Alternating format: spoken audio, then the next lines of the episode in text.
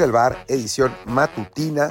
Pues bueno, México ya está en el Mundial, ya finalmente calificamos con un triunfo, pues eh, de trámite un poco contra El Salvador, un 2 a 0, me tocó estar en el Estadio Azteca eh, y, bueno, hoy el, episodio de hoy me, me, interesaba platicarles la experiencia que viví en el, en el estadio eh, y un poco, yo no, no, iba al Estadio Azteca en, en, toda la eliminatoria, no fui, bueno, casi nadie, ¿no? Porque estuvo, fue mucho puerta cerrada y después eh, hubo limitación de aforo y pues obviamente también porque no ha habido muchísimo pues muchísimo entusiasmo por esta selección, así que, que, bueno, pues se ve que no soy de los pocos que he ido al Estadio Azteca en estos, en estos partidos y bueno, me tocó además estar en la cancha, lo que pues te da una perspectiva distinta del, partido, del público, del, del, equipo. En fin, por lo pronto yo soy Martín del Palacio eh, y nos pueden escuchar en Spotify, Google Podcast, Apple Podcast, Amazon, etcétera, todas las plataformas que ya saben. Y además invitarlos a que mañana por Twitch vamos a hacer una transmisión en vivo, en directo y a todo calor del el sorteo del Mundial. Así que, que, bueno, y después yo voy a estar, esto no debería decirlo, pero yo voy a estar con Sopitas en un, en un Spaces, así que, que bueno, va a estar movidito, movidito el día de, de mañana con el sorteo. Y ya para terminar con eh, los comerciales, lean mi columna en OneFootball Está, me la pueden encontrar ahí en Twitter. Eh, hablo sobre los rivales a evitar y a desear para la selección mexicana en el sorteo. Pero bueno, hablemos de lo que pasó ayer en el Estadio Azteca. México gana tranquilamente a, El Salvador 2 a 0. El primer tiempo México fue eh, bastante mejor. En el segundo tiempo generó algunas opciones de peligro que falló Raúl Jiménez y eh, después ya como que aflojó con los cambios, de hecho con la salida de Raúl Jiménez fue que aflojó. Y eh, la selección de Salvador pues un poquito, un poquito empezó a pisar área, pero tampoco pasó nada. Y al final la selección ganó, quedó en segundo lugar de CONCACAF por diferencia de goles, o sea, si hubiéramos digamos, eh, ganado 8-0 El Salvador, es cualquier, decir cualquier cosa, hubiéramos quedado primeros y hubiera sido ya el acabose, pero bueno, quedamos segundos por encima de la generación de oro de Estados Unidos, que quedó en tercer lugar por diferencia de goles. O sea, si no fuera por el 5-1 a Panamá, por ahí hubieran quedado en repechaje. Pero bueno, el, el asunto es que, que México, pues cumplió, la verdad es que cumplió no jugando bien, y esa es la realidad, no jugó bien prácticamente en ningún momento del hexagonal, del octagonal, perdón.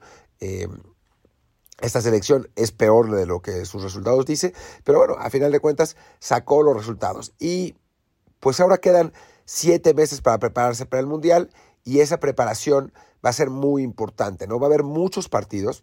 La realidad es que va a, ser, va a haber muchos partidos. Eh, la selección juega, ya estuve analizando, juega un partido amistoso en abril. Después juega tres amistosos en julio, más cuatro partidos de Nations League. O sea, va a ser una, concentración larga en la que eh, pues va a jugar siete partidos.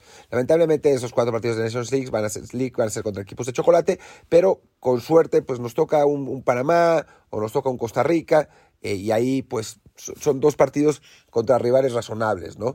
Eh, después juegan otros dos partidos en septiembre, o sea, ya con eso llevamos 10 partidos. El de abril es, eh, es sin seleccionados.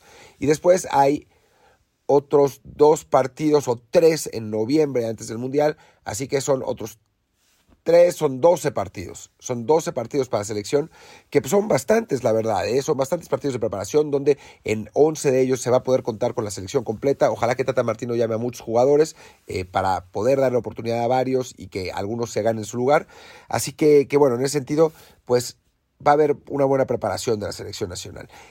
Sobre lo que viene el Azteca, creo que es interesante mencionar que la gente estaba con ganas de celebrar, ¿eh? O sea, yo tengo la impresión de que esas pendejadas de Twitter de que vamos a protestar contra el Querétaro, por lo del Querétaro y por lo del Morelia y por lo de no sé qué y eso, es pura, pura mamada, es puro show. En realidad, el problema es que la selección no está jugando bien. O sea, si la selección jugara, si la selección bien, nadie gritaría, no habría líos, eh, todo el mundo, porque la gente iba en muy buena onda en general. Digo, ya al final, como estaban aburridos, empezaron a gritar chicharito, chicharito, y hasta gritaron Acevedo, Acevedo, que pues ni venía al caso la cosa. Empezaron a gritar Oribe Peralta. Ya, ya, están, ya estaban desvariando feo.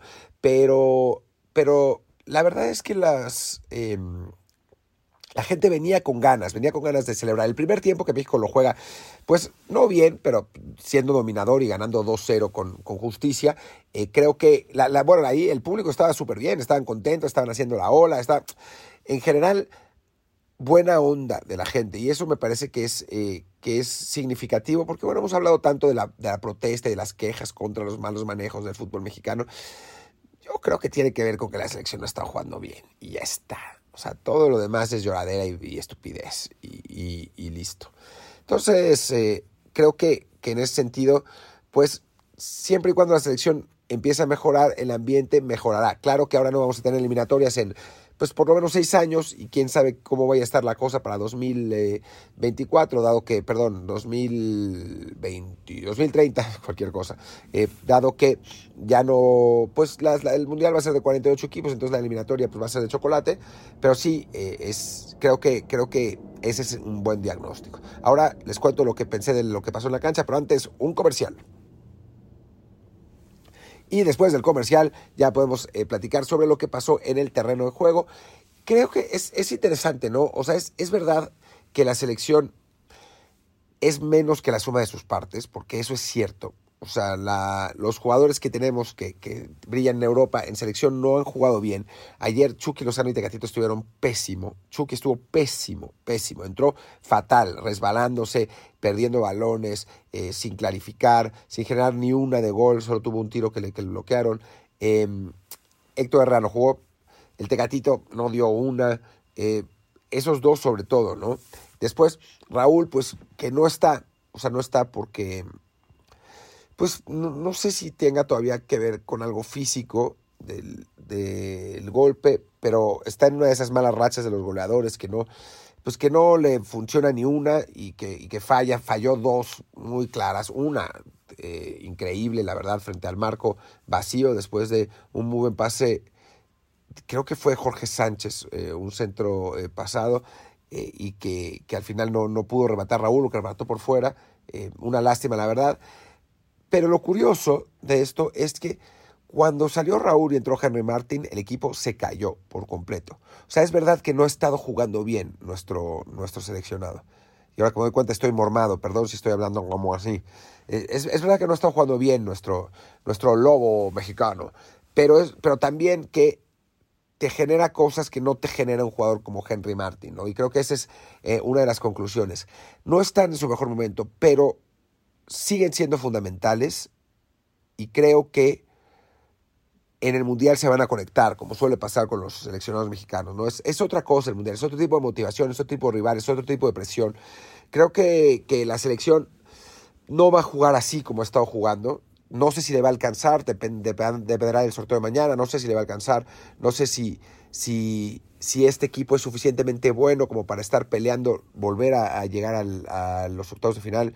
Quizá no, Quizá el sorteo nos ayude, quizá el sorteo nos la ponga muy difícil, pero, pero la realidad es que, que esta selección mexicana va a jugar mejor en el Mundial, en, mi opinión. Y esa es una de las conclusiones que me queda de lo del, de lo del Estadio Azteca.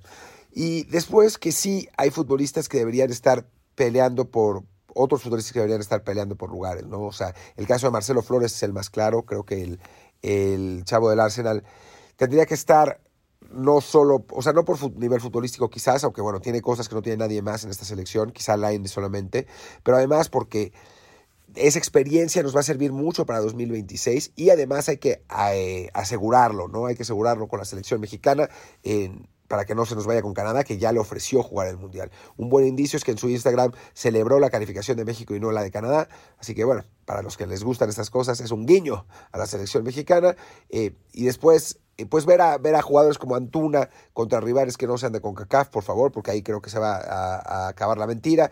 Eh, a ver qué pasa con Charlie Rodríguez, que la verdad ayer no me gustó nada y no me gustó nada en los tres partidos, pero aún así fue titular los tres. Eh, me encantó César Montes, todo el juego, los pases filtrados fueron, la verdad, increíbles, era, era una gozada verlo. Rafa Marquesco, los rivales son otra cosa, pero, pero sí, la verdad es que grandes pases de, del bueno de, de César. Em, Bien Araujo nos extrañó a, Johan Vázquez, Memo, lo de, lo de siempre. Y la verdad es que fue una demostración no maravillosa de la selección, pero una demostración en la que, en la que cumple y que, bueno, pues deja, deja tranquila a la gente para lo que viene. Y con esto, pues los dejamos mañana. Tenemos esa transmisión en vivo de Desde el Bar por Twitch. eh, sobre el sorteo, si no la van a poder escuchar después, por supuesto, como siempre. Y yo los dejo, soy Martín del Palacio y mi Twitter es arroba martín de ELP, el del podcast es desde el bar POD, desde el bar POD. Muchas gracias, nos vemos mañana, chao.